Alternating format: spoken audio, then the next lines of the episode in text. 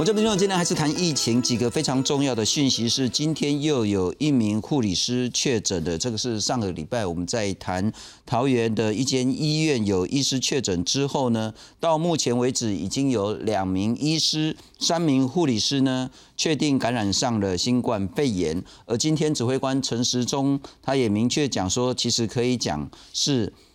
呃，卫福部的布利桃园医院，其实上个礼拜的时候，其实很多人都知道，但是在之前大家都说北部某医院，那现在其实大家可以说是桃园的，呃，我们以前叫蜀立医院，现在叫做卫福部的布利医院。整个医院群聚感染的问题呢，现在是明显的扩大当中，因为这两天又新增了一名医师、一名护理师，所以呢，整个疫调呢要再再扩大。那当然呢，相关的隔离时间会再拉长。另外一个部分呢，很重要的讯息是，今天指挥中心宣布，前进指挥所要进驻布利的桃园医院。很显然呢，需要更全面的去做感染控制的这些工作。另外呢，相关的布利桃医呢，相关的楼层呢是全面清空。那当然，今天还是有一些记者、一些民众说，那要不要比照很久以前台湾发生 SARS 的时候呢，和平医院封院的这个经验？说实在，从各个角度、各个层面来看的话呢，真的没有达到封院的必要。那现在呢，是楼层清空。相关的人员，包括呢病患以及疑似以及所有的确诊的人呢，都分别在不同的层级隔离当中，因此呢，根本没有必要必要去做封院。今天再来谈一谈这一起医院的群聚感染事件呢，呃，该如何应应，以及目前我们遇到的风险如何？介绍四位特别来宾。首先欢迎是前机关署的署长，台湾感染管制学会的理事长张丰毅张医师，你好。主持人好，各位观众好，非常感谢。那长期以来也都在第一线，在我们的机场国门旁边呢，在打仗的，我们欢迎是联兴国际医院资深的副院长，他也是非常重要负责感控管理的高阶人员许世典许副院长，你好。呃，主持人好，哎，各位观众好，非常感谢。那特别感谢是前和平医院急诊室的主任张玉泰张医师，你好。主持人好，大家好。资深媒体人洪淑清。新中好，大家好。来看看今天又有一名护理师确诊，昨天有一名医师，今天有一名护理师，总计已经有两名医师、三名护理师确定感染上新冠肺炎。卫福部桃园医院新冠肺炎群聚感染再扩大，又新增一名护理师染疫。按八六三，这名护理师一月十二号曾经接受裁剪为阴性，但是两天后出现鼻塞及咳嗽症状，再次裁剪才确诊。他以前就有慢性鼻炎，所以他也没有就医，也不呃自己大概也不认为说这是一个症状啦。指挥中心表示，这起群聚事件感染源是按八一二从美国返台的六十多岁男性，按八三八为该医院住院医师，因为照顾按八一二而染疫，之后传染给同住女友护理师按八三九，造成社区感染。后来又因为同一护理站工作接触，再传染给按八五二女性护理师，以及再传染给一同讨论病情的按八五六男性主治医师。而新增的按八六三五十多岁护理师，则是与按八五六主治医师在同一个区。工作累计有两位医师、两位护理人员感染，而且是第三波疫情。整个的一个疫情的发展，我们觉得比以前要迅速。那因为这样的一个快速的传播哈，所以我们要速度必然要更快。好，所以才要希望说整个的那种行政的效率上面能够提高来，看能把这疫情控制的更好。为了因应院内感染事件，指挥中心宣布将派驻人员成立前进指挥所，将确诊个案活动病房关闭，病人一人一室隔离，清空相关楼层，严格管制，安排专家进驻协助感染管控。全院患者只出不进，取消探病，陪病限一人，而且实名制。医院员工有症状，应该在第一时间通报回院就医，不可以自行就医。指挥中心的人员会进驻医院，成立前进指挥所，哦，那直接哦在那边负责沟通协调，那好跟我们指挥中心里面哈联系相关的工作。陈世忠强调，医护人员即使做好完整准备，还是不免有漏洞。外界批评说，医院防疫螺丝松了，并不公平。希望建立更好的 SOP，根据事实再努力改进。而就在医院爆发群聚感染七天后，陈时中也首度证实，该医院就是布利桃园医院。记者赖世明、蒋龙祥特报道。我们来赶快看一下这个整个传染的途径。这主要是在上个月从美国回来的一名六十多岁的台湾民众呢，呃，在月底呃有症状之后。然后呢传染到给案八三八。上个礼拜我们谈到这个非常重要的一个个案，他是一名医师，然后呢他传染给他的呃女朋友案八三九，后来又发现说也传染给另外一个同一个医院的护理师案八五二，昨天确诊的是案八五六。这个呢是不同科，而且没有负责隔离病房的一名主治医师。然后呢，这名主治医师呢再传染给今天确诊的案八六三，这是一名护理师。我先请教一下署长，这就是非常典型的医院内的群聚感染。是的，这个问题看起来蛮严重的，就是要处理好。是，它是有风险，但是呃，风险的管控。后面疫情的发展能不能有效控制，还是跟我们的努力有关。是，呃，我们上个礼拜其实非常完整的谈了说，在插管或其他的紧急医疗的时候，对医师、对护理师来讲，那个风险是奇高无比。但可能第二个是说，再请教署长，我们当然也清楚，在其他平常的时候呢，不管是在病房、在休息室、在什么时候，那个风险感染也是很高很高。可是我请教您的是说，如果我们回到这张图，按八一二传给按八三八，这可能是直接照顾的时候感染上的。那按八三九，这是属于社区接触，因为他们两个比较密切接触的时间很长。但现在会说，按八三八传给八五六，而八五六再传给八六三，很显然，并非是直接照顾病患而导致的传染事件。而这个传染途径，我们可以回到整个制度面的去做医院的感染控制的思考吗？传染的方式是主要有两部分，一部分我们讲了就是人与人的直接的接触，我们就讲飞沫好了。是，比如说没有戴口罩，好，这个飞沫，嗯，近距离飞沫传播，这是一个模式。第二个模式是接触。那接触你可以是去接触到病人，病人这个病人的身上、病人的周围，甚至他的那个床单、棉被、床栏等等，他的病室有很多地方可能有病毒。你去碰到的那个病毒以后呢，那你可能你如果有衣服碰到，你衣服就染到病毒；是你的手碰到，你手就染到病毒。哈，那因为根据指挥中的指挥中心的讲法，就是在八三八的话。这个住院医师的值班室就有看到有值班室有一些病毒的污染嘛，哈，所以换句话说，后面的接触这边都讲叫做病房接触，没有告诉你是是人与人的接触呢，还是人与环境的接触？所以如果环境有污染到病毒，也可以是经由污染到碰到环境的这个污染的这个物体啊表面啊等等污染到病毒碰到了，是那病毒传到你身上。所以接触可以是人，可以是物，物体，表面任何床单、任何或者是甚至你如果严重的话，连护理站，有护理站，如果你你有有污染到病毒的话，那每个人去碰到那个护理站，可能那个护理站就变污染区了。是哦，那那这值班室当然是污染区，所以有任何人值班室相关的一些一些这些物品的话，有可能污染到病毒，谁碰到谁就可能会。有碰到病毒了，是是。那署长第二个问题再请教您，您如何看待今天指挥中心宣布前进指挥所直接进驻布利的桃园医院？是的，前进指挥所在我们过去我们也常常做这种事。当我们南南部登革热比较严重的时候，我们疾管署也是在成立前进指挥所。是前进指挥所讲句实话，真正的用意就是我们听到督金，他就是去督金，是而且去协助。也有一组这个比较专业的人在那边协助，呃呃，比如协助布利医院，哦，协助布利医院的人在那边做一些事，但是同时当同时当然也有督导的意思，督导看整个的安排，哦，整个的分流，整个的分仓，整个病人后面的安排，怎么个安排病人，哦，那或或者要怎么样疏散病人等等。那另外一个就是前进指挥所还有个用意。就是说你指挥中心做什么样的决定，不要每次这个指挥中心这个鞭长莫及，还要透过视讯怎么样？那有一组人在那边，如果碰到需要跟指挥中心做直接联络了，前进指挥所的人那边直接就跟指挥中心在做联络。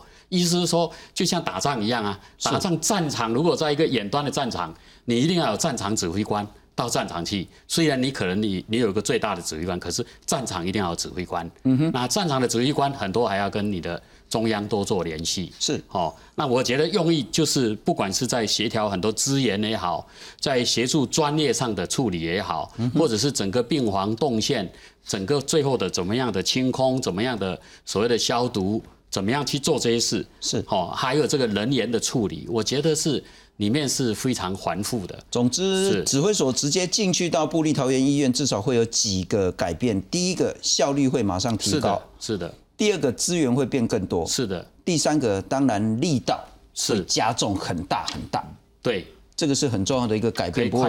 请教一下副院长了哈。第一个，您如何评估现在台湾不管是布利桃园医院自己所面临到的院内感控的这个风险的程度，以及台湾整体不管是社区内或是整个国家面临到的这个新冠肺炎的风险？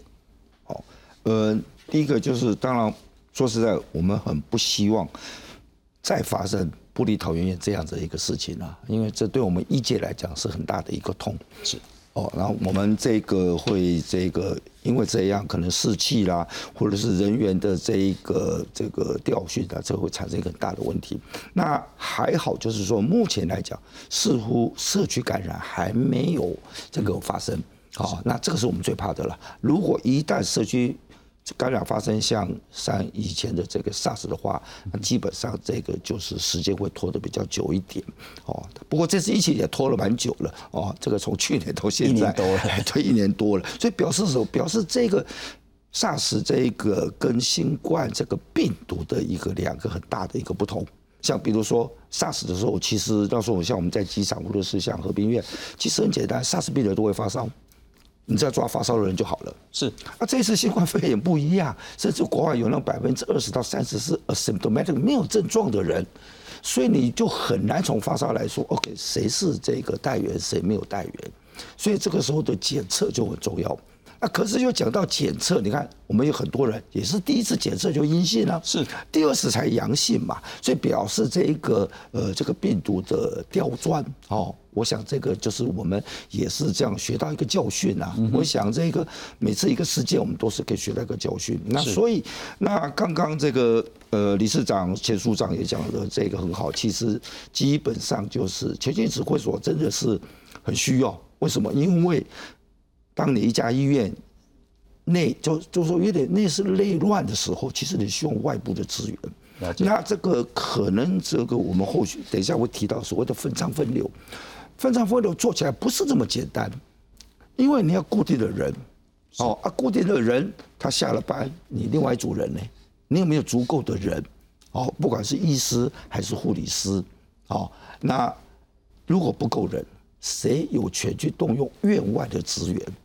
这个就是有到中央指挥中心或是检疫所了。你院内已经你没有这么多感那个感染科医师啊，你没有这么多有经验的照顾这些呃这个这个所谓新冠肺炎的病人的医生或护理师啊。是那你要分账分流，你要更多的人，还有更多的这个就是人事物了。那这些基本上大概就需要前进指挥所来协调，是。哦来支援。哦。那我想这个是不必然要这么快的就用负面的解读，说什么事情变得很严重啊，非得什么主帅亲征不可，更不要说去解读成什么好像那个不太信任院内的管控，而要外面的人 take over，不应该这样解读，而是说第一个沟通效率会很高，对。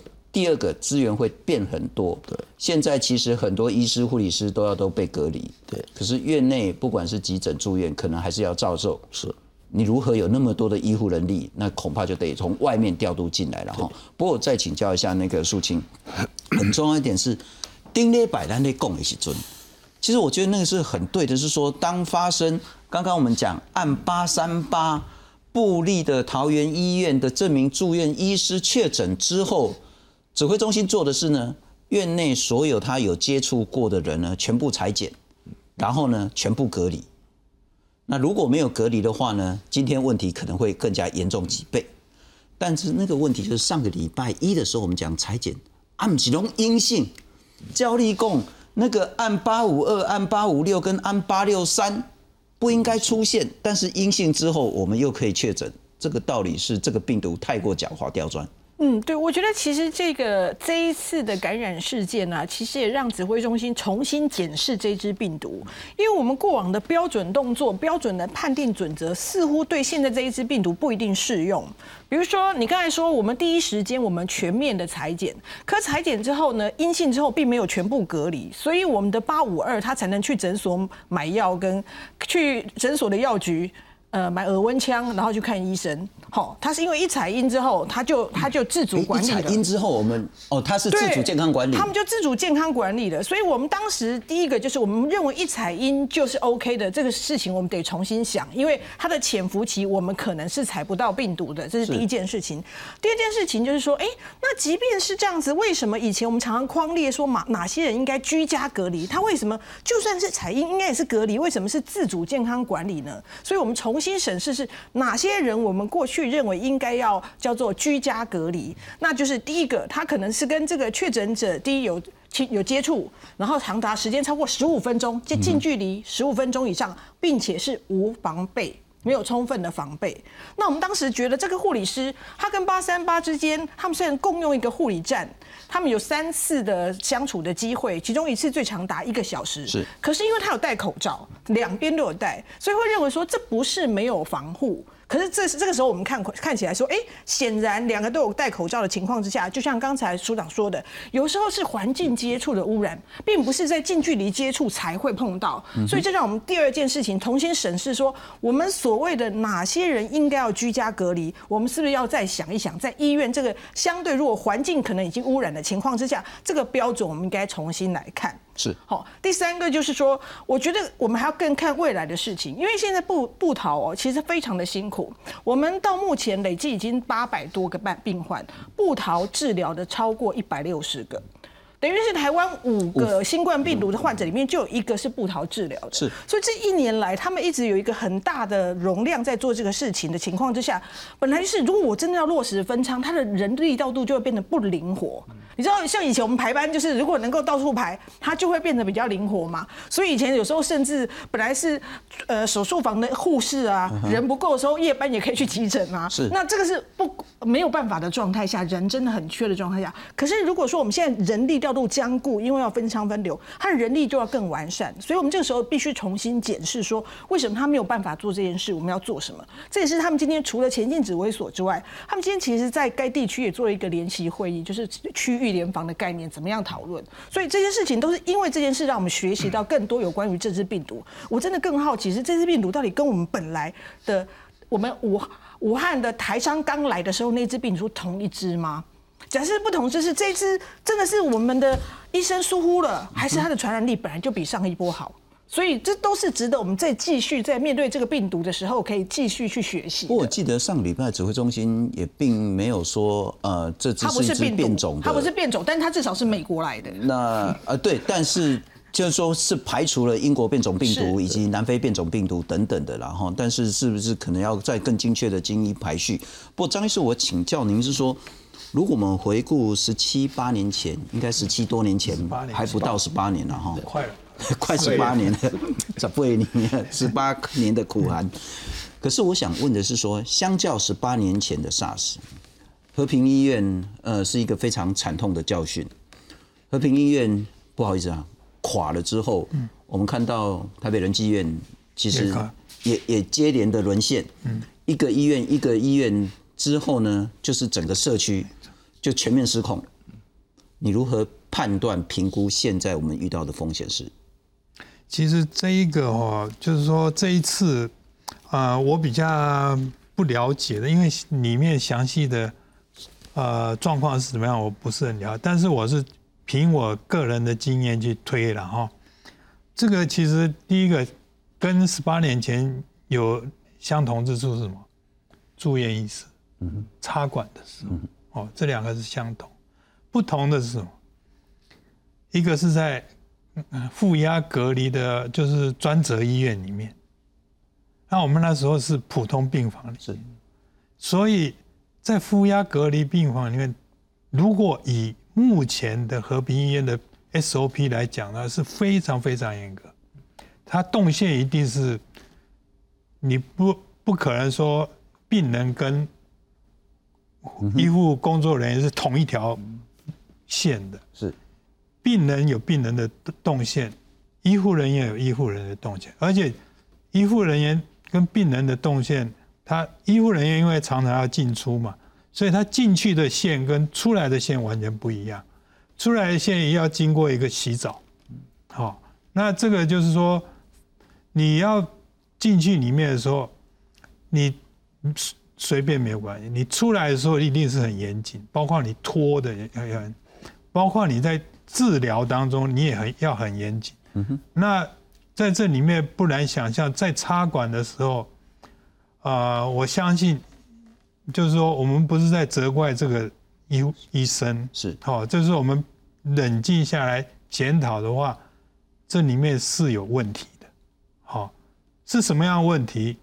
因为在这种地方我不便说，但是那个是将来，那个我相信那个指挥中心应该知道了，是，哦，应该知道，应该要改进的。嗯哼，哦，那就是说，在这里面，如果说这个住院医师他要出来的时候，他基本上应该是会很干净才对，哦，会很干净。如果照我们和平的那个 SOP 走的话，应该是很干净，不会说什么连休息室都可以有病毒这个我就很压抑。嗯哼，为什么？这个就是一个罗生门。那除了当事人的话，其他人大概不晓得啊。那我们要怎么去防止？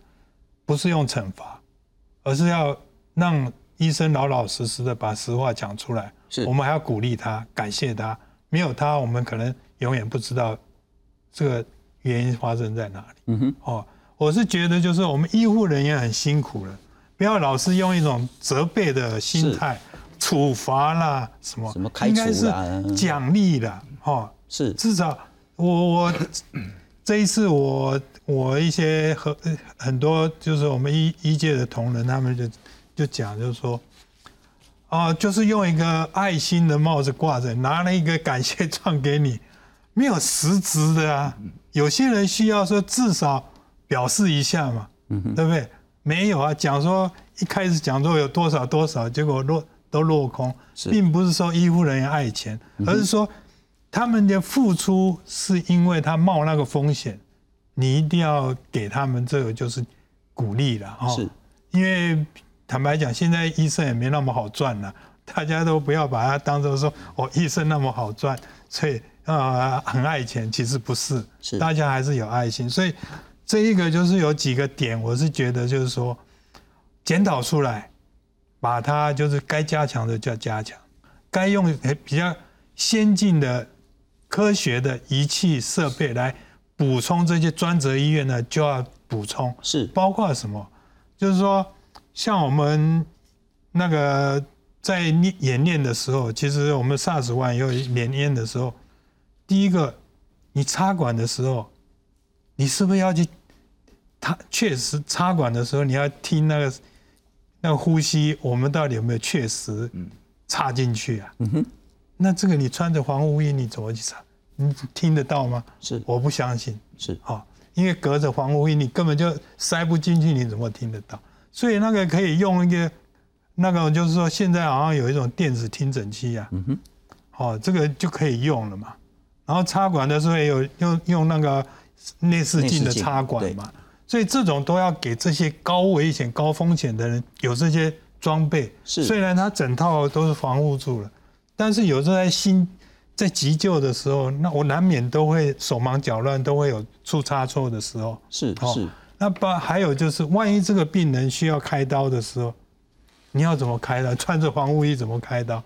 那是不是要有 AI 的这种东人工智慧型的达文西啊对啊，对这种才才能配合跟得上时代嘛。不要说，哎，你们去第一线，你们就去战，人家已经用飞弹了，你还在用用步枪，那就不对了嘛。哦，所以就是说，在这样的状况之下，就是为什么今天会会有这种很多盲点？其实我一直想不通，就是说为什么会有这些盲点出来哈？包括就是说这个呃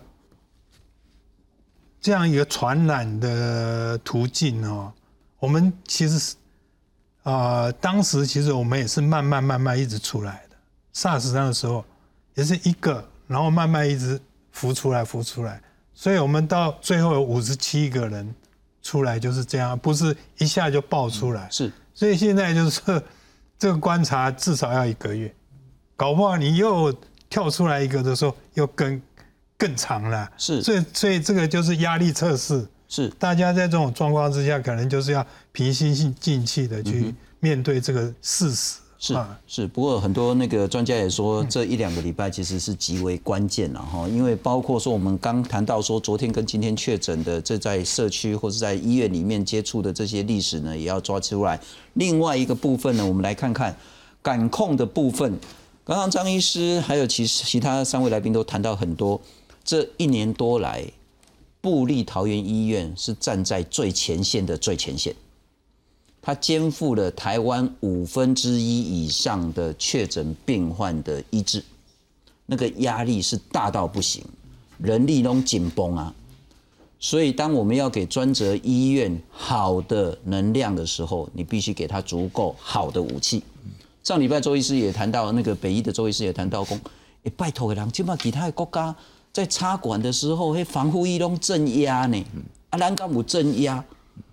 就是至少它的空气是往外排的，不会让它吸进去的。和平有了，那布利桃园医院有吗？对不对？就是我们要给他足够的资源嘛，哈。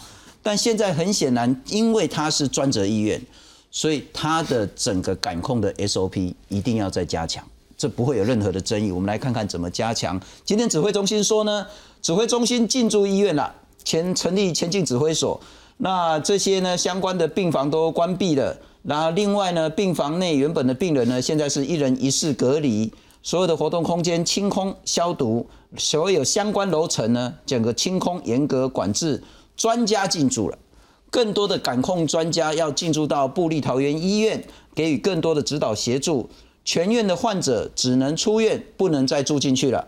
那探病全部取消，要陪病的话只有一个人，而且实名制跟这个上个礼拜的情形是一样。然后这个最最最重要的了哈，并不是谴责归罪，而是希望要求所有这个布利桃园医院的员工呢，要自主健康管理。如果你有轻微的症状呢，请第一时间就通报，请你们回医院去就医。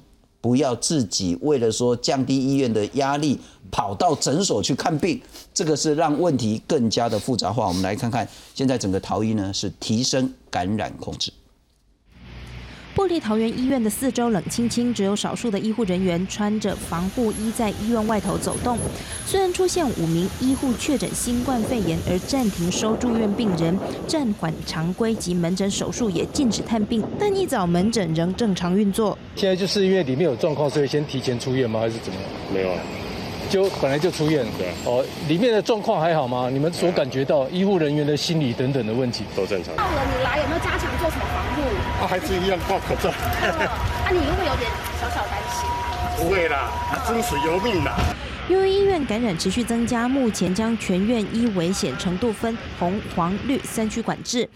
红区为确诊个案曾活动或检出环境检体阳性的区域，以严格管制人员进出。若要进入，需戴 N95 口罩。而危险区域周边为黄区，绿区则是门诊区等低风险区，一般民众仍可进入看诊。到底你的感染途径是因为面对面接触而去被感染，或者是说因为你的环境？本身的一个点有被污染而被感染的一个情况，那这个事实上，今天指挥中心已经进驻到这家机构的时候，就可以针对这个情形再做进一步的一个盘盘点的一个工作。一些表示，凡走过必留下痕迹，指挥中心进驻后也得针对整起事件发生始末去做根本原因的分析，做出对策。当未来面对同样情形时，就不会再发生，也是很好的学习机会。记者综合报道。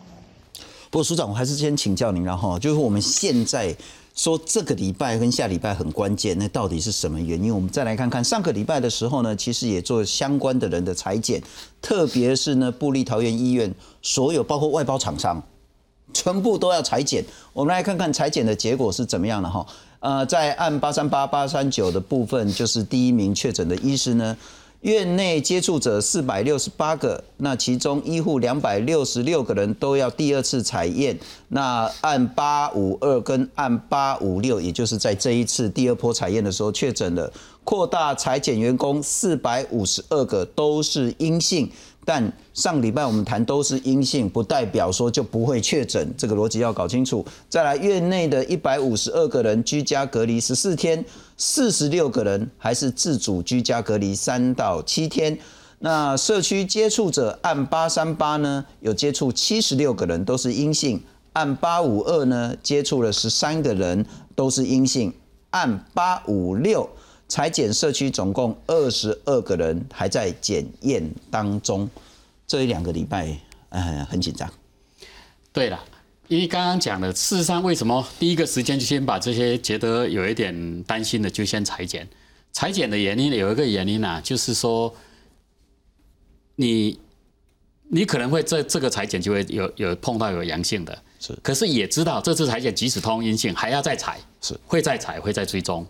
那除了让他去做居家隔离哦，那有些是自主健康管理以外呢，他还是会定期要再裁剪。指挥中心事实上原来立定就要。不会只有采一次，嗯哼，好，就是怕因为阳性出现的时间也牵涉到他被感染多久，碰到多久，有有时候意调所得到的结果跟事实有时候也会有一点差异，因为人的记忆种种原因，有时候有时候那个是参考，你会你会相信医调，但是也会担心会不会有一些呃有一些是你所想不到的，嗯哼，所以会会多那个，所以连他所框的也框的比较多，是，所以事实上。基本上这些有几个阳性也是也是裁剪裁裁裁裁剪阳性，也是没有症状也就被裁阳阳性了。老师刚刚有一个八五二，像八五二的话，那个那个那个个案是还跑到那个药剂期，那个是比较算警觉性比较不够，算员工如果这样警觉性比较高，虽然他当时没有被设为所谓的这个居家隔离的人呐，他因为他当时就是有黄有戴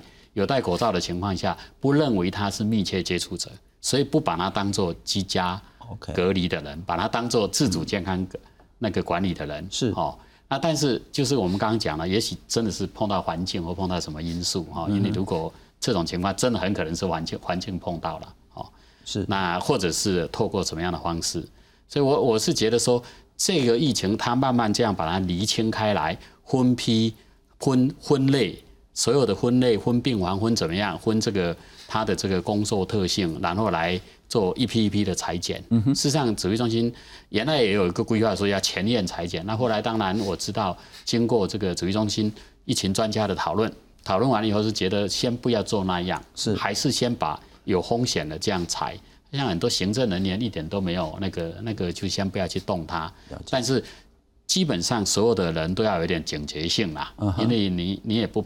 也是担心会不会有一些你设想不到的因素啦，是啊，是是，所以还需要当然未来要再观察。我认为不是一两个礼拜了，应该要拉得更长一点啦。了解，这个会可能至少要拉拉拉几个礼拜的时间，哎。在过年前，我们都是算，我们都在算说一个潜伏期、两个潜伏期都是这样在算，大概十四到二十一天，可能是比较安全。可能还要，可能还要。署长讲，我当然清楚，您是那个 很重要的那个咨询专家小组里面的重要成员了哈。刚刚肃清有谈到一点是说，我们呃顺着那个张医师说的。这时候绝对不能去去归罪、责怪任何的医护人员。这时候大家还在第一线打仗当中，仗还没打完，而且看起来还还要打很久，所以士气很重要。那这些医护很辛苦，但我想问的是，刚刚苏青谈到一个，我们需不需要对于那些比较有风险的人，比较严格的用所谓的居家检疫或者是隔离的方式？来让他们能够比较处于安全的状态，而不是说好像风险不是太高，就直接所谓的自主健康管理。我意识工是不是要提升那个所谓的自主健康管理的门槛？如果他现在界定的是怀疑哪些地方环境有污染的可能性，他这些在那个环境有铺人，就会被让也是会把它当做是要居家隔离来处理。就是我刚刚讲过。这个风险的话有两种嘛，一是一个是人与人的接触，第二个是人与物体的接触，跟环境的接触。如果某个环境你有怀疑到环境，也许环境的污染是一个因素的话，那有经过那个环境的人，哪怕你是清洁人员，你是你是各式各样的送检体的等等，你有经过那个环境，可能会有碰到的。护理人员、医生，所有人可能通通是居家隔离。是，就是基本上我们的所谓的密切接触者，不是全然是用戴口罩这件事情来看。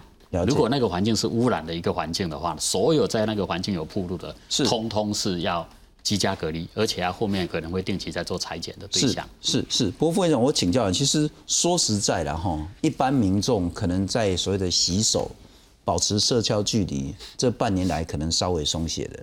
可是这个例子会让提让我们都清楚说，就连专责医院里面的医护都很可能因为接触而被确诊，那更何况一般的民众。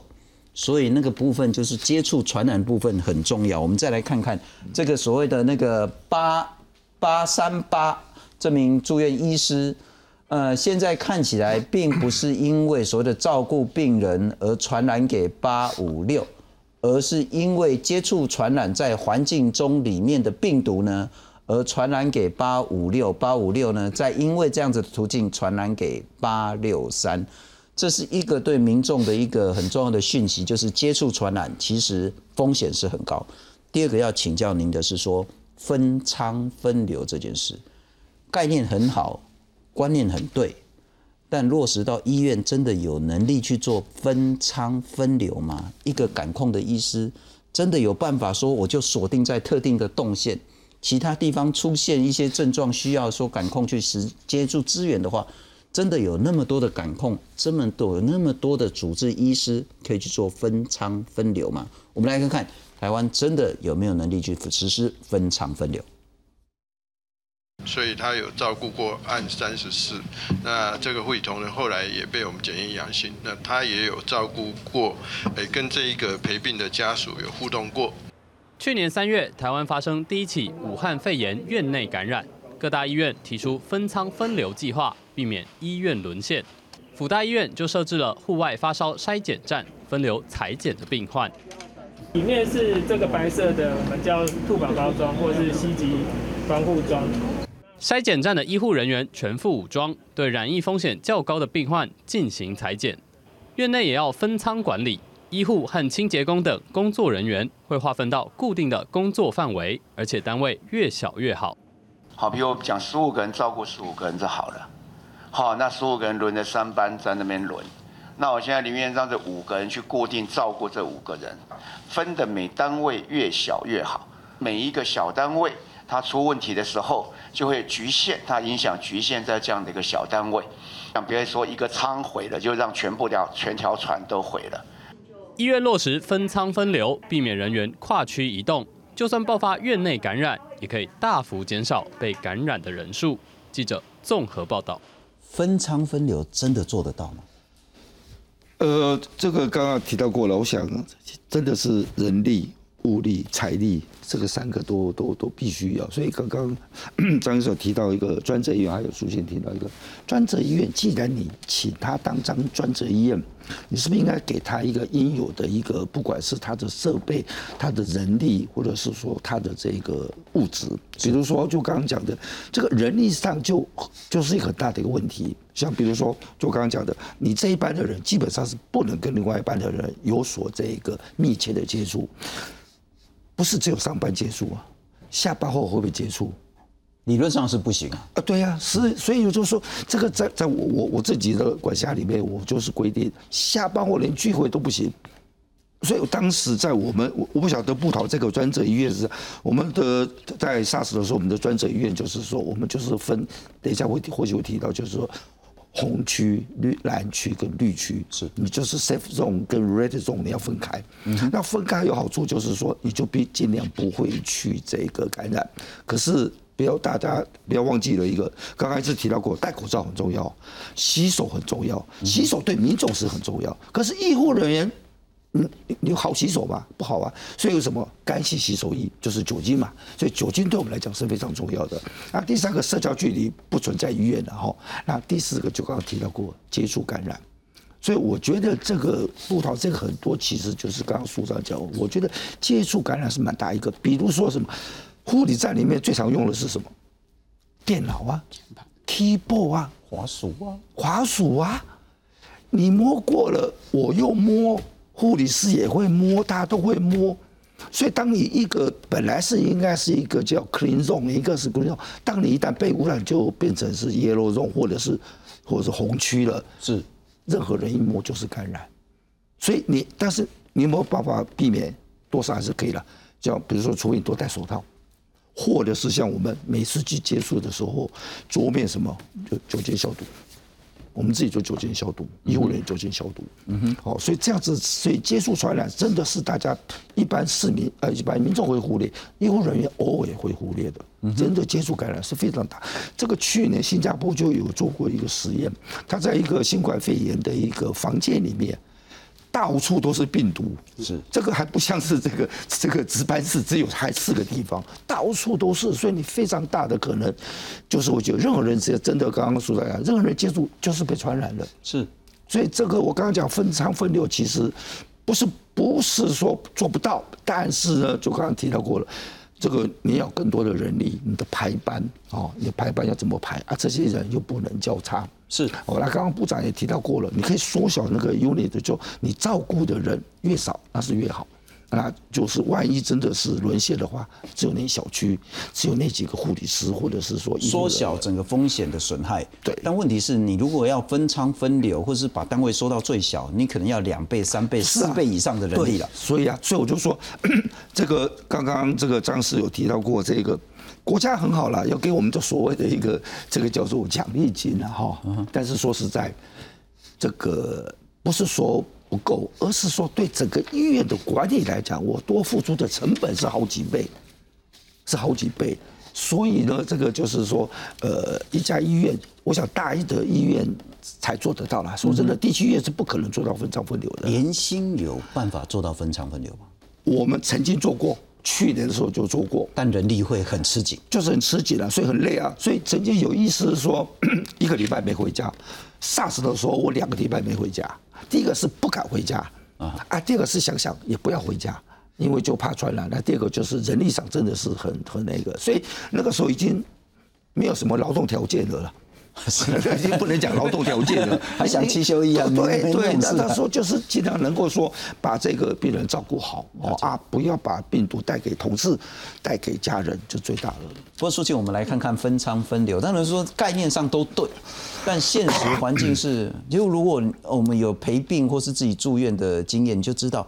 医师跟护理师是忙到不像话，特别是护理师一直在开那个什么单张啊，一直在记录你的血压、血糖，有的没有的啦。然后这个要交给下一班，然后要一直 key in 资料，一直在所谓的那个动来动去、忙来忙去的时候，他真的有办法去做分仓分流，就是说我赶来过去顶狼呀。然后呢，我有足够的人力，特别是医师，他一个麻醉科的，他可能整个医院要到处乱跑了。那他如果是感控的，他可能不可能在直接在哪一个楼层、哪一个病室、病房。我们来看看分仓分流的概念是说，看诊要分流，入口要管制。那透过健保系统查询出入境的资料，急诊、门诊要分流，要有不同的出入口。这个不过这个大部分医院都这样子了，然后急诊、门诊分流，然后通风良好，户外裁剪一定要设一个户外的发烧筛检站。然后呢，急诊有疑似个案的时候呢，通报裁剪设一个红区病房。然后呢，如果没办法排除的话呢，设一个黄区观察的一个空间，由专责的医师在负责黄区。所以他只能在黄区哦，他也不能到红区，也不能到绿区哦。红区跟黄区呢有不同的这个所谓的那个严重程度，要有独立作业，专责医师呢也不能去排门诊。你那够这，你都没再去看门诊啊？对。那你等于说，你原本的门诊就要请别的医师来喽。嗯。那那他只能坐特定的电梯喽。嗯。他吃饭只能在特定的空间吃，然后上厕所要特定的厕所，休息室不可以跟其他的医师，不可以跟其他护理师同用。那绿区的部分呢，当然就比较安全，但绿区你就不可以跟红区跟黄区两这会了。分仓分流。我们不可能每个医院做，但专责医院能做吗？呃，如果他们现在已经进驻，我相信他们就会落实这一件事情。因为以前在人力的部分，你会发现通常是夜间不足，你知道吗？其实，呃，我们现在都看到是医生，其实护理人力也是很重要的一环。所以，比如说呢。医生里面住院医生呢，本来就是相对工时比较长的这一群人，然后可能所以他他你会发现他好多地方都有他的身影，就是我们的八三八嘛。可是护理人员也是，护理人员有时候因为我们现在招募本来就相对不易的情况下，可能夜班的人力就少。所以，如果有些人是固定起来，是不是白班跟夜班都能有这些人？我不知道。所以，这第一个事情就是，有时候晚班人力会相对不匮乏。那匮乏情况之下，除了补人之外，我觉得刚才张张医师讲一个很有意思的。如果大家有回想一下，美国在收治他们第一例的新冠肺炎的病例啊的时候，他呢除了运进去的运运进去的时候是用一个很像太空舱、很有趣的隔离舱进去之外，他那个病房啊，其实都是远距在对话。是机器人进去发药，然后可以自己把它连在那个，在外面就可以听它的整个生命真相，它的呼吸声，它什么都可以听。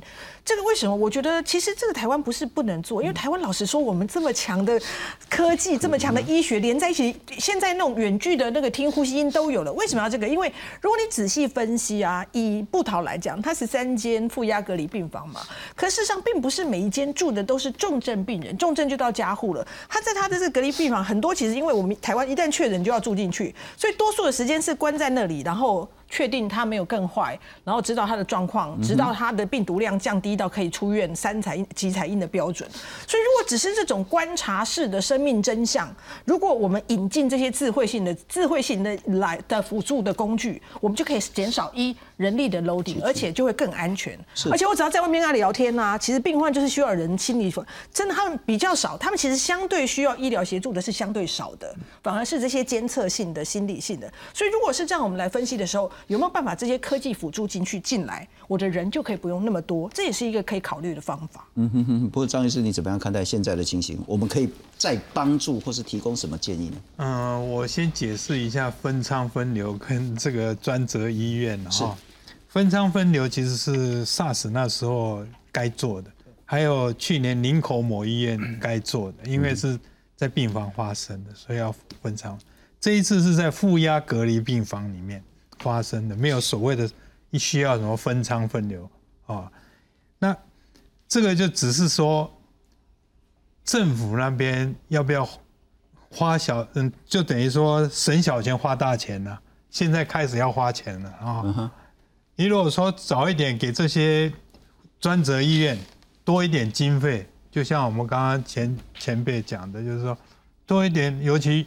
院长这边更清楚啦，经费够不够？你如果不够，你自己要去想办法嘞。那自己要想办法怎么办法？就是不能关门嘛。嗯哼。哦，那你有是负压责这种专责医院的时候，政府就要补助啊。你不然还叫他说：“哎，你们自己缺的经费，你们自己想办法。”负专责医院本来就是你政府要补助的啊。是。因为他要专责专专人去。做这些危险、高风险的的事情的时候，你要感谢他们都来不及，还要还要叫他们去 去自己再去赚赚劳力钱来，那这就不合理了哈。所以说，政府应该说，这种专责医院其实你要给他们足够的经费去增加很多的一些高科技的的这些设备，然后这医生本来就是要专专任嘛，你就是负责。这些负压病房的这些传染病人，你就是负责这些，你不要再去管那其他的。他他去管其他的什么？因为医院认为说会浪费人力嘛，他只好就是这样子做，然后省一些钱嘛。哦，所以我是觉得就是说负嗯，就是说那个负压隔离这种专等于是专收这种传染病的专责医院，像和平来讲的话。以前现在我不晓得啦。以前的话就是说，你只要你是负责在这个负压隔离病房，就是的医生或护理人员，你就是负责这边，其他的就不要去去管了。是是是，但那个前提还是要有足够的资源人力在那边然后不过我们来看看这件事情，呃，刚刚我们谈到说，从按八三八八三九，那这两天多了包括八五二。然后一名主治医师八五六，以及今天在确诊一名八六三二十多岁的护理师，呃，无论如何，院内的呃群聚感染是严重的，是扩大的，但怎么解决？这一个礼拜一直有人谈说，啊，要不要封院？要不要封院？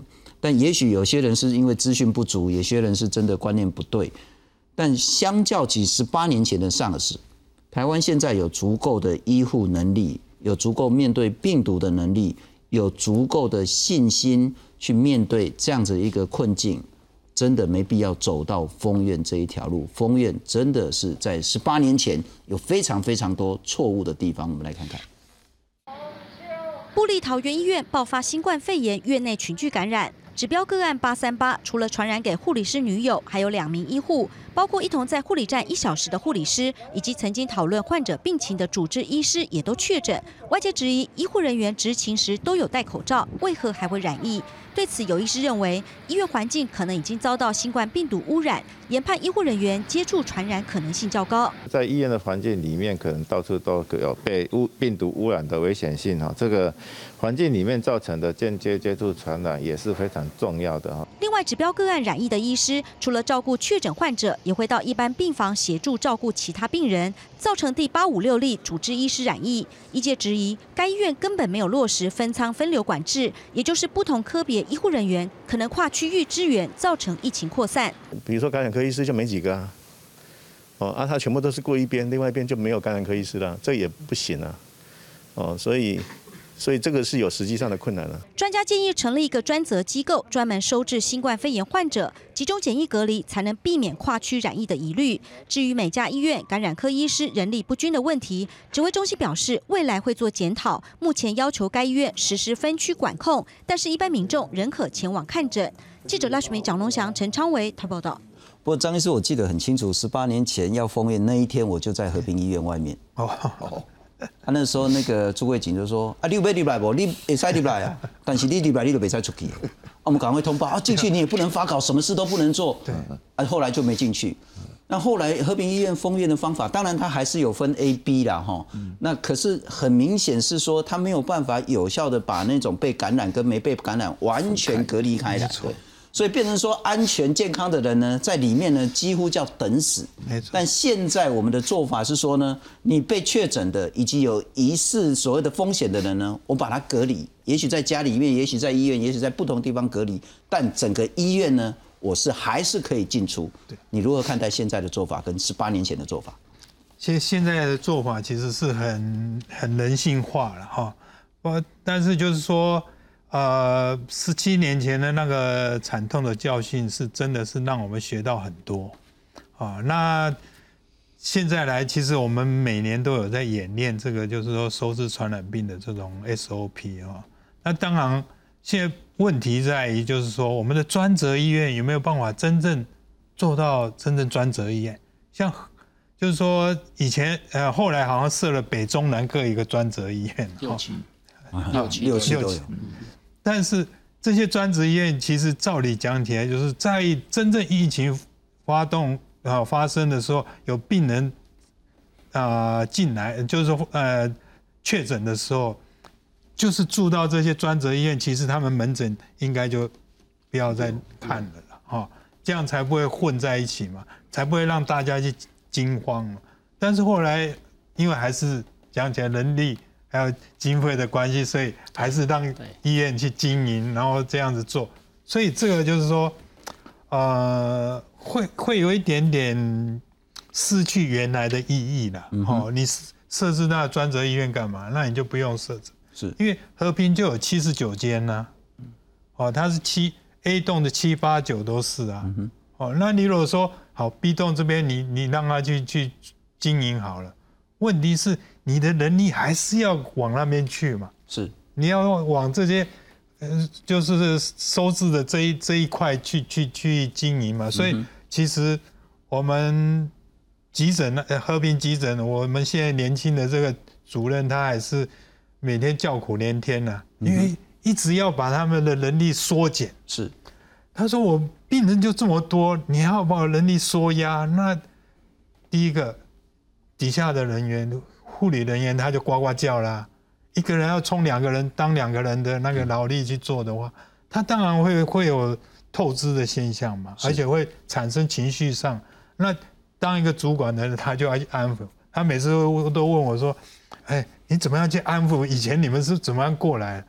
我说：“你要跟上面尽量去争取啊。是，那这个就是看，就是现在就是，呃，先有蛋来先有鸡，这个就很难说。我表达一下啦。本来传染病防治医疗网六期都有专责医院，嗯哼，这也是都有。但是话又说回来，我们国家能够给专责医院的人力物力是有多少呢？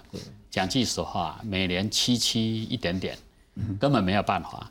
就像和平医院，他们原来后来有维持说七十九间，根本没有办法维护，连设备坏了也没有钱维护啊。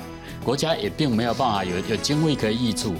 就是有这样大的疫情来，大家还会谈到说这些，大家要支持这些经费。那平常时候，平时的时候政府也不愿意花这个钱 呐，对不对？那是啊，在健保制度下很注重要要业绩要。